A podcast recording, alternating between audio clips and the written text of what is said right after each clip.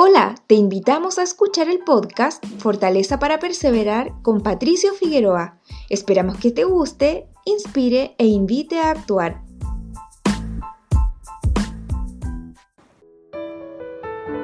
La amargura está generalmente relacionada con el resentimiento, pero ¿qué es lo que significa? La palabra resentimiento proviene del latín y significa acción o resultado de volver a sentir un pesar o enojo.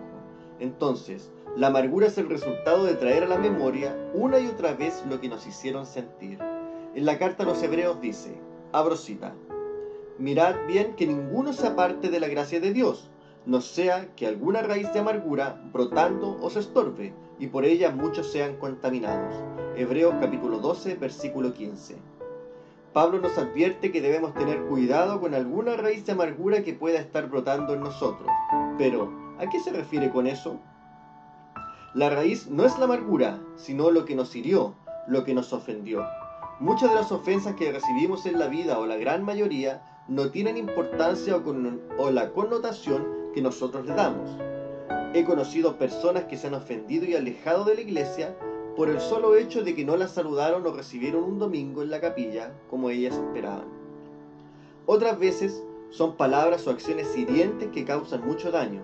Enconamos ese dolor y lo sacamos a relucir constantemente produciendo un fruto amargo.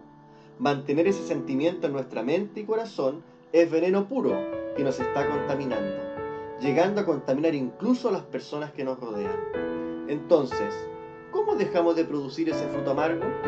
Hay que tener especial cuidado de creer que por experiencias espirituales pasadas estemos en el camino correcto. Debemos estar especialmente atentos a no cometer el error de creer que podemos dar buenos frutos de fe con una raíz peligrosa y amarga. El apóstol Pablo nos da la respuesta en el versículo anterior. Abro cita. Seguid la paz con todos y la santidad, sin la cual nadie verá al Señor. Hebreos capítulo 12, versículo 14.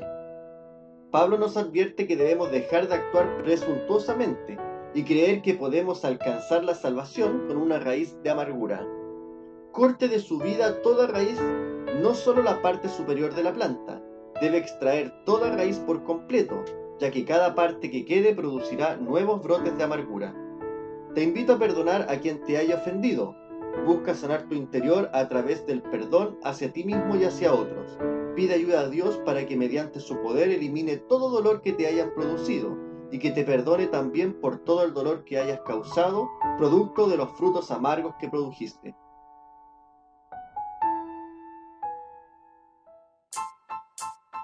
Gracias por ser parte de esta comunidad. Nos encantaría que pudieras compartirlo con tus amigos y conocidos. Puedes suscribirte, calificarnos y dejarnos un comentario en cualquier plataforma que nos estés escuchando. Si deseas escribirnos, lo puedes hacer a hola@soypatriciofigueroa.com. Gracias una vez más por ser parte de Fortaleza para Perseverar con Patricio Figueroa.